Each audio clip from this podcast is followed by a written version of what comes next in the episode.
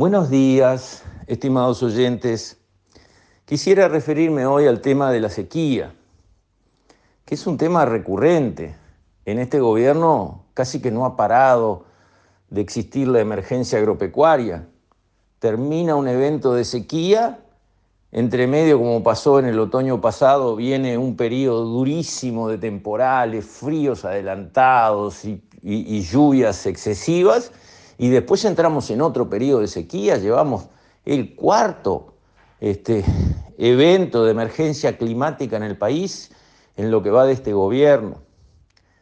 Y cuando miramos hacia atrás, ha sido así, quizás no en forma tan repetitiva y, y, con intermedios tan cortos, pero la leyenda familiar en mi caso Recuerda que en el año 42 a mi abuelo Gonzalito Álvarez se le murieron todos los vacunos en el campo de la zona de tambores sobre el Laureles.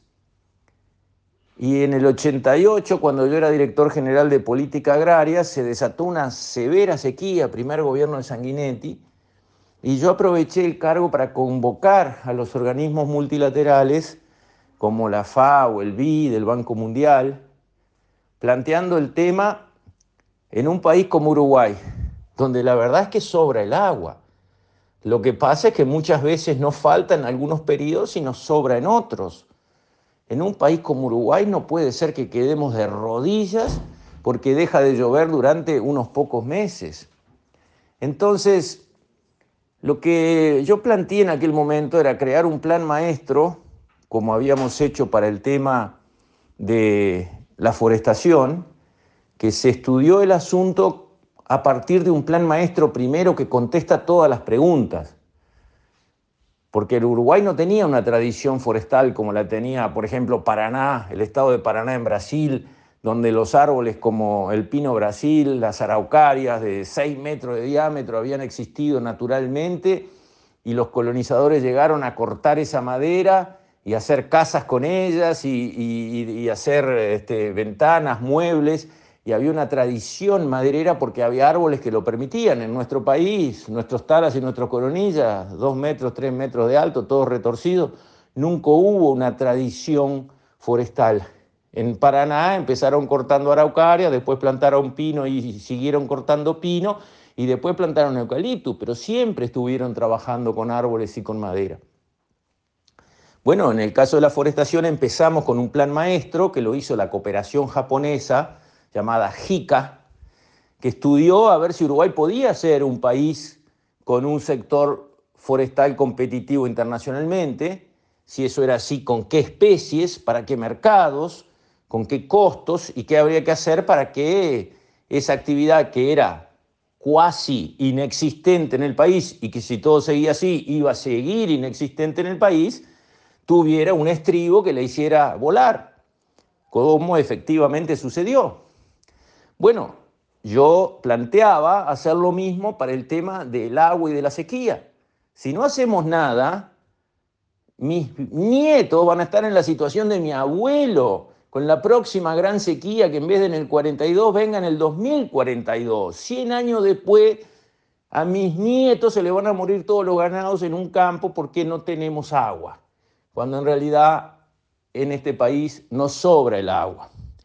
Entonces, mi planteo en el 89 y fue muy bien recibido por las gremiales este, y también por eh, los organismos multilaterales, fue hagamos un plan maestro para estudiar cómo resolvemos el tema del agua en este país.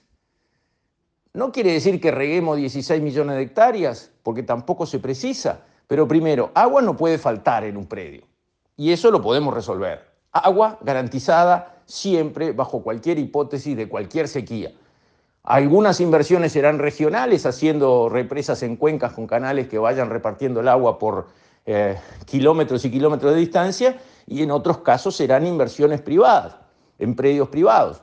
Pero se puede resolver el tema del agua, que no falte el agua. Lo segundo es la comida para el ganado. Bueno, no precisa que se riegue todo el establecimiento, pero si hay riego en algunos lugares, para producción de alto rendimiento, como yo que sé, el sorgo forrajero, el sorgo dulce, eh, ese tipo de cultivos que producen un gran tonelaje de materia seca por hectárea y se riegan unas pocas hectáreas, bueno, se garantiza que hay una reserva de forraje, hay un seguro adentro del predio para tener comida en el momento en que pueda apretar una sequía, de manera que el ganado del resto del campo pueda tener ese suplemento y pueda cruzar el periodo de sequía sin tener que o morirse o salir para cualquier lado o perder toneladas de kilos. Todo eso son daños, son impactos adversos, es plata que se pierde y que con una inversión no se puede perder y además se puede aumentar la producción y estabilizarla, que eso es lo que hace el riego. También en cultivos. Entonces, creo que necesitamos dejar de quejarnos por la sequía, dejar de declarar emergencia sanitaria cada dos por tres y ponernos a trabajar para resolver el problema. Las herramientas técnicas están. Lo que tenemos que hacer es un plan maestro para cambiar la institucionalidad y que el tema del agua se vuelva central en este país como es en otros. En Israel, por ejemplo, vayan a ver cómo manejan las gotas de agua que tienen. Muy bien lo manejan. Y son productores poderosísimos de rubros hortícolas, por ejemplo, porque manejan muy bien su agua. Si no hay agua, no hay producción de nada. ¿eh? Eso es así. Y yo fui a Israel y conocí lo que era. Es un desierto. Tienen el lago de Tibería, de que le llamaban, y el arroyo Jordán, que para nosotros es un arroyo, ellos lo llaman río, es un arroyo.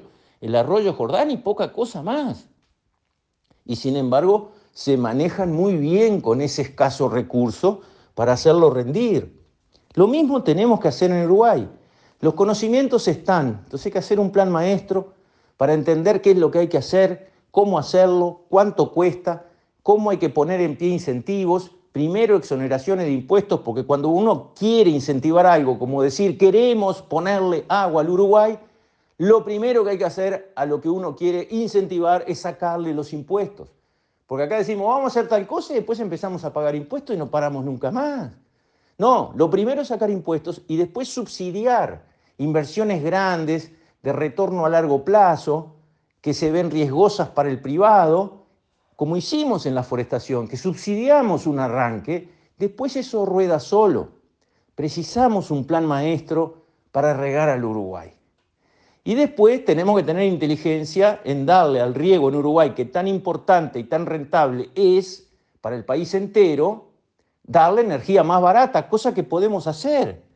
Ahora con la energía renovable en exceso que tenemos, terminamos vendiéndole la energía a países vecinos.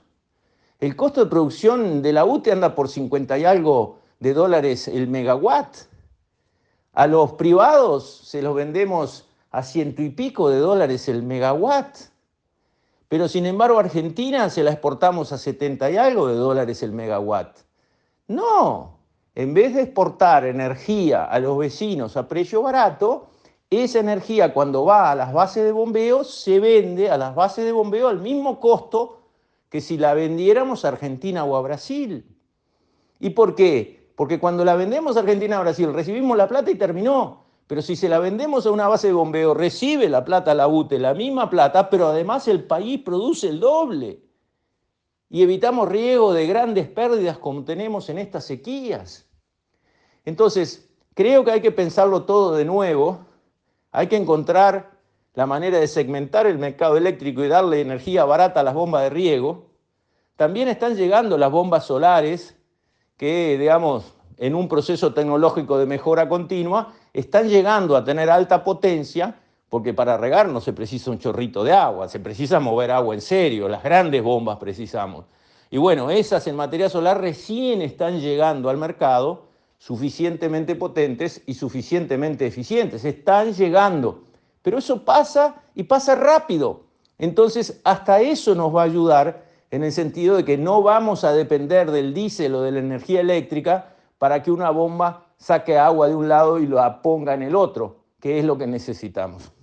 Entonces, basta de quejarnos por la sequía, basta de la emergencia este, climática para el Uruguay, por la sequía. Lo que precisamos no es preocuparnos por la sequía, es ocuparnos. Y creo que todo lo que se necesita para resolver el problema está sobre la mesa. Vamos a actuar. Con esto, estimados oyentes, me despido. Hasta la próxima, si Dios quiere.